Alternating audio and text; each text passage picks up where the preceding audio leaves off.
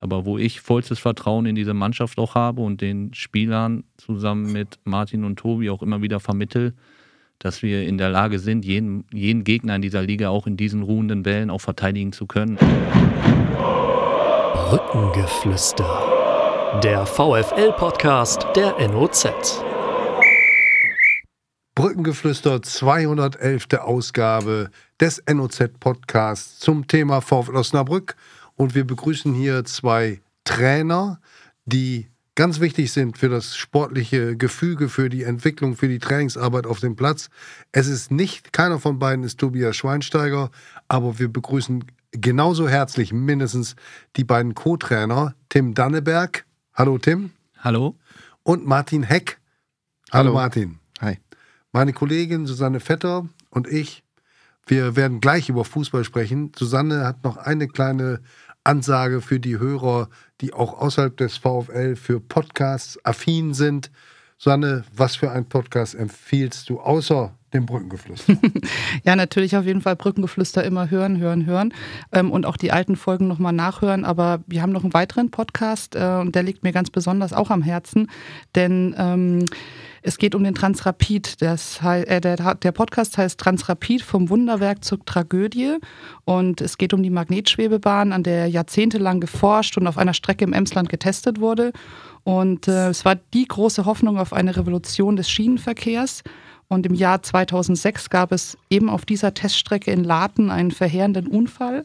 Ich war damals selbst als Volontärin im Emsland und äh, war eine der ersten Journalistinnen vor, Journalistinnen vor Ort und habe äh, da auch sehr, sehr lange eben drüber berichtet und intensiv. Und in dem Podcast berichte ich dann auch über meine Erfahrungen bei dem Unglück. Aber es, es geht eben weit über dieses Unglück hinaus, denn es geht auch, äh, gibt auch spannende Kapitel zur deutschen Technikgeschichte. Und äh, ja, es ist wirklich ein sehr hörenswerter Podcast. Die ersten fünf Folgen sind schon online. Es gibt noch eine sechste. Und ähm, ja, Transrapid vom Wunderwerk zur Technik. Gerne mal reinhören. Aber jetzt wollen wir uns ganz dem Fußball widmen. Aber vorher noch mal ganz allgemein gefragt: Hört ihr irgendwelche anderen Podcasts regelmäßig? Es gibt ja im Sport viele, aber auch darüber hinaus. Habt ihr einen Favoriten? Martin, du? Ich ja, ich habe ja viele Stunden im Auto immer vor mir, wenn ich mal zwischen Köln und Osnabrück pendel. Ähm, ich bin so ein True Crime-Fan. Also ich höre Verbrechen von nebenan zum Beispiel, höre ich ganz gerne. Aber ähm, die Klassiker, so Kicker Meets the Zone oder ähm, Phrasenmäher, die, die werde ich mir auch immer anhören. Mhm. Tim, wie ist bei dir? Ja, ähnlich. Also bei Phrasenmäher bin ich punktuell auch unterwegs. Ich muss jetzt sagen, seit kurzem auch erst habe ich mir die App Linklist runtergeladen. Auch sehr spannend, wo viele Inhalte, viele Themen einfach auch in kurzer Sequenz zusammengefasst werden. Gerade dann auf meiner Fahrstrecke, ich habe es dann nicht so weit bis Köln, sondern eher dann Richtung Bielefeld, ist ein bisschen kürzer aber trotzdem auch immer mal interessant, äh, in verschiedene Bereiche dort mal reinzuhören. Und dementsprechend bin ich auch häufiger in diesen Bereichen dann auch unterwegs. Gibt es noch gar keinen äh, speziellen Podcast für Fußballlehrer, für Trainer, der auch in fachliche äh, Tiefen einsteigt? Bloß nicht. ja, das ist ja das Schöne, es gibt ja kein, kein richtig oder falsch. Ne? Also ja. ich glaube, in so manchen Podcasts, jetzt als Beispiel, wie ich gesagt habe, ähm, Phrasenmäher, wenn du da sind ja nun mal wirklich ausgesprochene Fachmänner, die da einfach mal interviewt werden. Und ich glaube, dann muss man selber für sich entscheiden, ob man das spannend findet oder ähm, ob man dadurch neue Ideen zieht. Aber wie gesagt, es gibt ja kein, kein richtig und kein falsch im Fußball, ne? sondern einfach nur über den Tellerrand hinauszuschauen, äh, auch mal was anderes mitzubekommen aus anderen Ländern, aus anderen Bereichen. Von daher bin ich schon eigentlich ganz froh, dass sich niemand hinsetzt und äh, mhm. allen anderen den Fußball erklären möchte. Ja. Dem kann ich auch nur zustimmen. Im Endeffekt ist jetzt einfach für uns, glaube ich, und ich nehme Martin da mal mit ins Boot, einfach auch immer wieder den Horizont zu erweitern. Und ich glaube, Martin hat das gerade auch schon angedeutet. Im Endeffekt geht es darum, für uns als Fußballtrainer nicht irgendetwas zu kopieren, sondern ganz genau den eigenen Weg für sich selber dann auch zu finden. Und da sind dann, finde ich, also mir persönlich geht es so, dann auch einfach mal reinzuhören, Erfahrungen von extern auch mal zu, zu sammeln dann auch und für sich dann auch einfach zu filtern, was davon entspricht vielleicht auch meiner eigenen DNA, so wie ich Fußball verstehe, wie ich vielleicht auch Fußball spielen lassen möchte. Es ist ja nicht nur der Fußball, es geht ja auch äh, tendenziell viel, viel um den Menschen. So, das, das wird dann auch oft vergessen. So, mhm. Und ähm, deswegen ist aber, glaube ich, das, das große Ganze, das, was Martin gesagt hat, das Wichtigste, dass man seinen eigenen Weg dann auch findet in diesen Momenten. Guckt ihr da auch in andere Sportarten dann nochmal? Also ähm, Tobias Schweinsteiger ist ja auch jemand, der äh, aus dem Eishockey, im Basketball immer ziemlich viel unterwegs ist, ähm, Skifahren. Ähm, wie ist es denn bei euch? In welche Sportarten äh, schaut ihr so besonders? Und äh, ja, Durch? was machst du, Tim, vielleicht erstmal? Ja, ich ähm, habe ja selber als Jugendlicher auch viel Tennis gespielt. Bei mir war damals so, dass ich mich entscheiden musste, ob ich den Weg Richtung Tennis weitergehe oder mich für den Fußball dann entscheide. Habe mich damals für den Fußball en entschieden, aber habe äh, trotzdem dieses Augenmerk für den Tennis nie verloren, weil es für mich auch gerade auf mentaler Ebene eine äh, extrem spannende Sportart auch ist. Und ich auch heute noch extrem gerne diesen, diesen Sport auch verfolge. Ähm, ich bin in einer Handballerfamilie groß geworden. Das ist dann dieses nächste Themenfeld, was irgendwie auch immer wieder mitgeschwommen hat bei mir. Also Handball und Tennis sind schon die beiden Sportarten, die ich außerhalb vom Fußball, auch gerade zu Hause, mir immer mal wieder auch gerne anschaue. Ich wusste gar nicht, dass wir ähm, uns verbindet ja quasi eine, eine Jugendlaufbahn. Ich habe auch Tennis gespielt und musste irgendwann dann den, äh, den, den, die Entscheidung treffen, was machst du, Fußball oder Tennis? Siehst du, habe ich wieder was über dich gelernt. Da gibt es demnächst mal ein Match, glaube ich. Äh, das steht eh schon aus. Ja, aber schon das ein oder andere Mal herausgefordert. Ja, Ich hoffe, jetzt wird er ein bisschen kleinlauter, nachdem er aufgehört hat, dass ich auch damals Tennis gespielt Ja, ich habe. habe immer nur Absagen bekommen, Termine und so. Also das, ich bin mal gespannt. Also aber, aber erst im Sommer, oder? Hallensaison machen wir nicht. Ja. Wir machen dann einen Livestream, ne, Harald? Äh, ja, ich habe ja durch, durch mein, allein durch mein Sportstudium natürlich ähm, Einblick in sehr viele Sportarten und beziehungsweise auch in die Trainings, Sporo oder wo? an der Sporo, ja, ja, genau. Und die Trainingslehre dann ähm, bekommen. Ich glaube, von Individualsportarten kann man viel, was Tim auch schon gesagt hat, viel mitnehmen, was das mentale Training betrifft oder das Auseinandersetzen mit sich selber ähm, in der Sportart. Ähm, wenn man jetzt vielleicht auch die großen ja, Sportarten äh, im amerikanischen Sport sieht, sei es Football oder Basketball oder Eishockey, eben schon gesagt. Ähm, die arbeiten ja auch schon mit vielen Dingen, sei es athletischer Natur, die wir in Fußball viele, viele Jahre später erst entdecken und für uns als neu ähm, erklären, was es aber eigentlich schon, schon ewig gibt. Deswegen ist es äh, wirklich wichtig, ähm, auch in andere Sportarten zu gucken, um für sich im Fußball vielleicht auch eine Nische zu finden, beziehungsweise eine Stellschraube zu finden, an der man drehen kann, die im besten Fall ja vielleicht andere noch nicht, ähm, noch nicht für sich entdeckt haben. Und ich glaube, äh, es gibt noch genügend Themen im Fußball, die man auch ausschöpfen kann. Wir sind so ein bisschen geprägt von, das war schon immer so, deswegen machen wir das auch so. Und ähm, es bedarf immer wieder nicht nur Menschen, sondern auch ja, Vereine, die da bereit sind, das vielleicht auch mal aufzubrechen. Und nur so wird man als Trainer auch ähm, ja, reifer, beziehungsweise versteht das große Ganze besser, wenn man die Scheuklappen ein bisschen ablegt. Gutes Beispiel ist ja die psychologische Begleitung einer, einer Fußballmannschaft, ob jetzt im NLZ oder im Profibereich. Das hat ja lange gedauert. Da war das in anderen Sportarten bereits ähm, akzeptiert und schon normal. Da hat der Fußball immer noch so ein bisschen gelächelt. Das passte zu dem zu der Macho-Ausstrahlung, den der Fußball ja eine ganze Zeit hatte.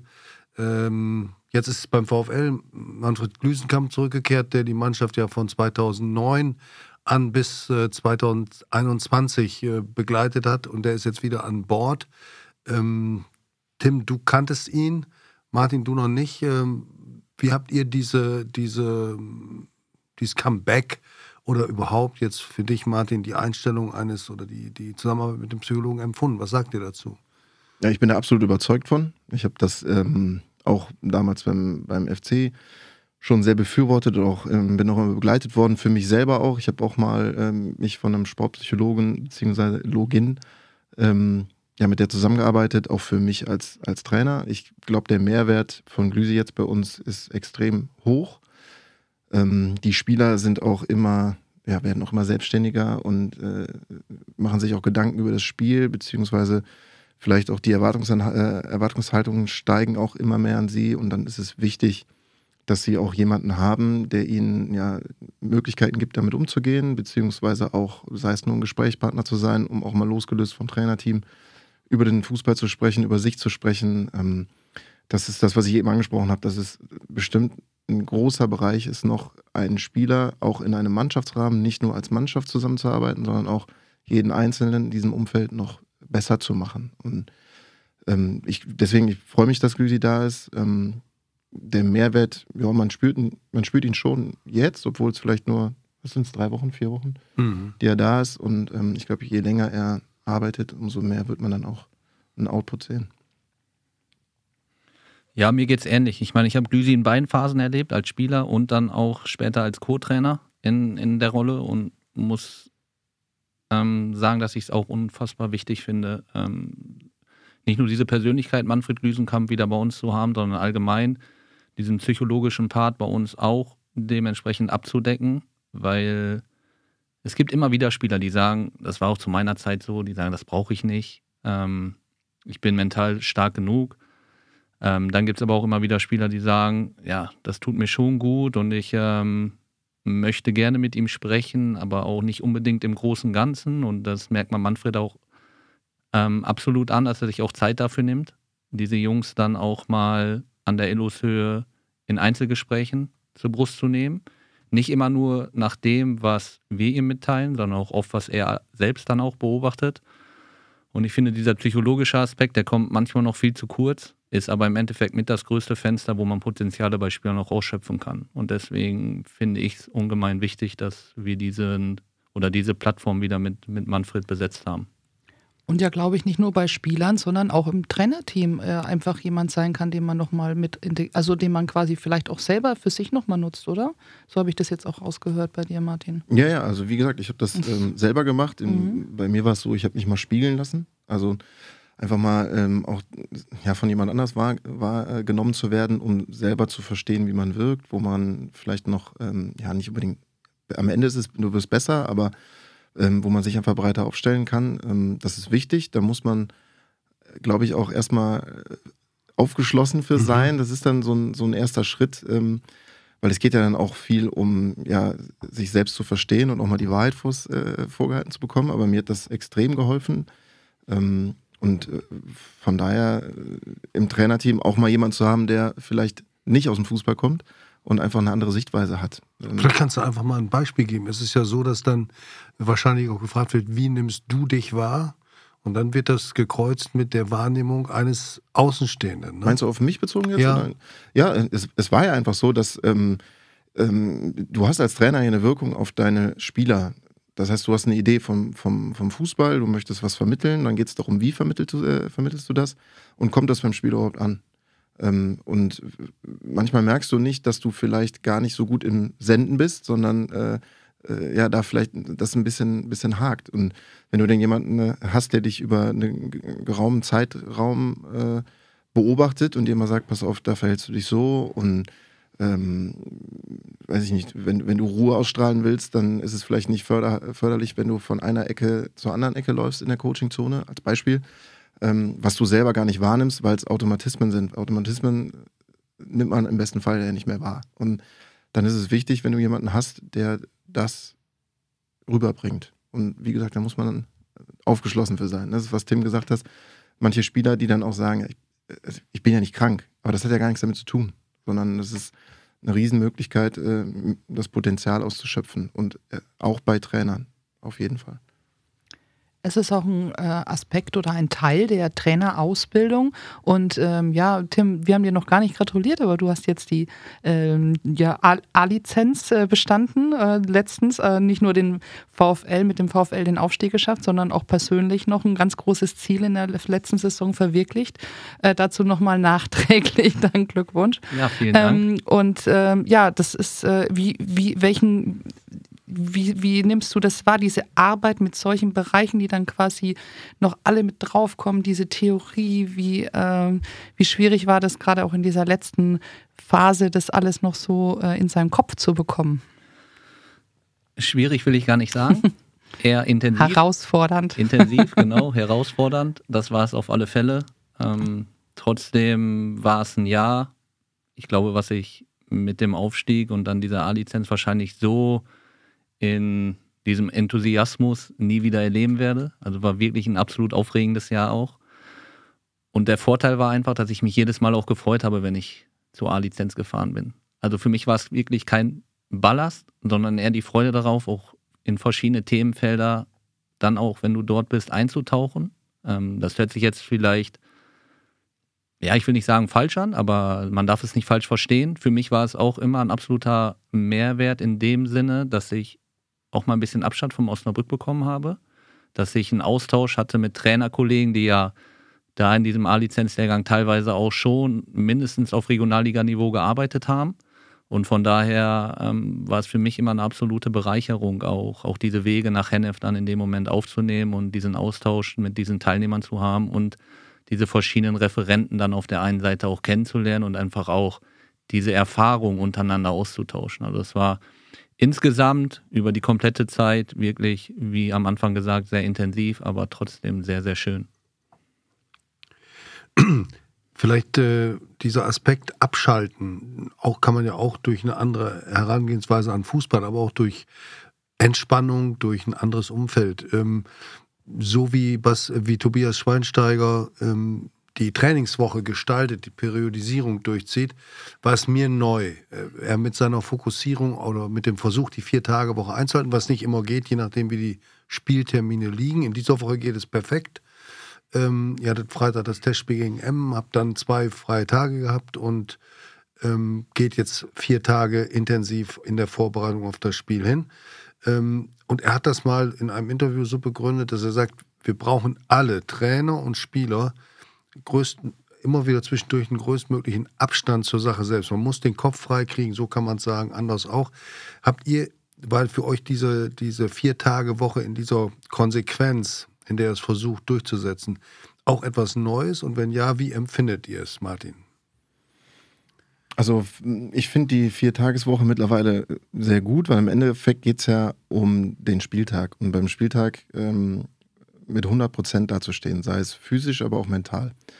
Ähm, und das funktioniert nicht, wenn man vier Tage ballert, sondern man muss äh, gewisse Regenerationszeiten einhalten, die dann auch abhängig davon sind, wie lange es dauert. Das würde jetzt vielleicht ein bisschen zu medizinisch werden, aber ähm, einen gewissen Abstand braucht man. Deswegen fangen wir am Anfang der Woche sehr intensiv an, ähm, sei es die Spieler, aber auch wir Trainer. Also die ersten beiden Tage sind sehr intensiv in der Aufarbeitung beziehungsweise in der Vorbereitung auf den Gegner. Ähm, auf dem Platz inhaltlich ist sehr viel, nicht nur vom Umfang her. Da also ist jetzt nicht darum, lange zu trainieren, sondern ja, viel Inhalt zu vermitteln. Und um dann runterzufahren, ähm, die Akkus wieder aufzuladen, über ein Abschlusstraining sich auf den Gegner vorzubereiten und am Wochenende ja, startklar zu sein mit 100 Prozent. Mhm. Ähm, für die Spieler genauso wie für uns Trainer. Also ich glaube, es ist du musst immer zurückrechnen. Wenn du alles rausholen willst am Spieltag, dann muss das Spiel davor abgehakt sein. Dann musst du selber mit dir im Reinen sein. Dann musst du äh, fit sein, du musst gesund sein. Und das schaffst du nicht, wenn du ständig unter Strom bist. Deswegen ist es bei mir so, die ersten beiden Tage sind, sind auch für mich im Büro lang. Die sind auch in der Nachbereitung, in der Vorbereitung lang. Ähm, und Donnerstag dann, wenn das Regenerationstraining ähm, ja, absolviert ist, dann fahre ich auch erstmal runter. Manchmal fahre ich zur Familie. Ähm, fahre nochmal nach Hause, äh, gehe nochmal mit meiner Tochter ein bisschen spielen, weil ich weiß, wenn ich dann wieder zurückfahre, dann ist 100% VfL, dann ist Spieltag und dann sind andere Dinge dann auch nicht mehr möglich. Mhm. Ich meinte jetzt auch speziell, äh, Tim, vielleicht kannst du was dazu sagen, die, die Freizeit, die ja dann manchmal im günstigsten Fall auch mal zwei freie Tage beinhaltet. Wie wichtig ist das da auch wirklich runterzukommen, etwas ganz anderes zu machen als Fußball? Denn viel hilft nicht immer viel und es äh, bringt nichts, noch eine Einheit da reinzukloppen oder eine Theorie. Wie siehst du das, diese Konsequenz auch zu sagen, die Abschalt, das Abschalten muss da sein? Sehr, sehr wichtig sogar. Ich weiß, das weißt du auch, dass ähm, es schon Trainer hier auch gegeben hat, die haben gesagt, für mich ist Fußball wirklich 24-7. Ich meine, im Endeffekt, so aufs Kleine runtergebrochen, ist es das wahrscheinlich für, für uns alle, die bei uns im Trainerbüro sitzen. Aber trotzdem ist gerade dieser freie Aspekt etwas ähm, für die Köpfe, was in meinen Augen elementar wichtig ist. Ähm, gerade, ich spreche da Martin jetzt auch mit an, wir sind ja auch beides Familienmenschen. Und man muss in der Lage sein, Fußball und Familie miteinander zu trennen. Und ähm, da auch nochmal auf diese A-Lizenz angesprochen, ist mir das im Laufe des Jahres ähm, mit Sicherheit nicht immer gelungen. Ähm, aber ich habe dort gelernt, Wege zu finden, wie ich schaffen kann. Also das heißt, wenn ich jetzt weiß, wir haben eine Viertageswoche, ähm, bin ich am Anfang der Woche schon von meinen Gedanken her so strukturiert, dass ich mir genau diese Zeitfenster auch setze, wo ich weiß, okay, da ist Training, da ist genau das, was Martin auch sagte, 100% VfL. Da willst du 100% den Spielern auch zur Verfügung stehen und willst maximal das ausstrahlen, was wir am Wochenende im Optimalfall auch von den Spielern sehen wollen. Aber gleichzeitig geht es ja auch darum, wenn du dann nach Hause kommst, nach dann meinetwegen so einem Tag wie gestern auch, trotzdem diesen Abstand dann zu finden und dann maximal dann auch dort zu sein für deine Kinder, für deine Frau. Und das ist mir über das Jahr jetzt, so intensiv wie es war, aber trotzdem habe ich dort auch Wege gefunden, genau diese Entspannung, Anspannung ähm, für mich auch zu finden. Und diese Wochenstruktur, man nennt es Smart-Modell, was wir dort kennengelernt haben, war wirklich etwas, was mich persönlich dorthin gebracht hat, wirklich diese freie Zeit auch zu finden, wirklich auch zu entspannen, auch mal diese Zeit komplett ganz alleine zu genießen. Selbst wenn die Kinder aus dem Haus sind, meine Frau ist nicht da, dann einfach mal für mich alleine ein paar Minuten einfach nur so in Gedanken schwellen, einfach mal komplett auszublenden. Hört sich vielleicht banal an, aber ich bin auch jemand, der es absolut bevorzugt, zwischendurch mal zu meditieren. Mhm. So. Und ähm, das sind wirklich für mich Aspekte, wo ich runterkomme und wo ich den Kopf frei kriege und dann aber, wenn ich mich einen Tag später wieder an die Arbeit setze, von meinen Gedanken her ganz genau weiß, alles das, was ich ausblenden wollte, um diesen Kopf wieder frei zu kriegen, kann ich jetzt wieder maximal in die Arbeit mhm. investieren. Und also der Akku ist dann wieder voll aufgeladen. Absolut, genau. ja. Interessant, ja. Sonne, hast du was dagegen, wenn wir jetzt mal den Chef zu Wort kommen lassen? Nee. Gut. Ich habe ähm, Tobias Weinsteiger heute, wir sind am Mittwoch, am Mittwoch vor dem Spiel gegen Wien Wiesbaden. Am intensivsten Trainingstag, Am intensivsten wie wir vorhin nochmal erfahren haben. Und ich habe ihn nach dem Training gefragt, was für ihn einen guten Co-Trainer aussehen. Er muss es ja wissen, er war es ja lange genug. Auf alle Fälle ähm, Expertise äh, in seinem jeweiligen Bereich, ja, Loyalität ähm, für den Cheftrainer und ähm, dass er sich immer auch traut, seine Meinung zu sagen. Aber auch weiß, dass ähm, der Cheftrainer meistens entscheidet. Und? Hat er recht? Ja, absolut. Also ich glaube, wäre fehl am Platze, wenn wir diejenigen wären, die am Ende alles entscheiden müssten. Ich glaube, dafür ist er der Cheftrainer, hat den Hut auf. Ähm, von daher kann ich das auch so unterstreichen, wie er es gerade auch wiedergegeben hat. Hm, und Martin hat gerade ein bisschen geschmunzelt. Würde ich nie tun. Nein, hat er, Nein nicht. nicht. Aber, ja. er, hat, er, hat ja voll, mhm. er hat ja vollkommen recht. Ich meine, ich habe es ja auch äh, lange, äh, lange genug in, in, äh, genug in der ersten Linie gemacht. Ähm, und mir war auch immer wichtig, dass mein Co-Trainer eine eigene Meinung hat.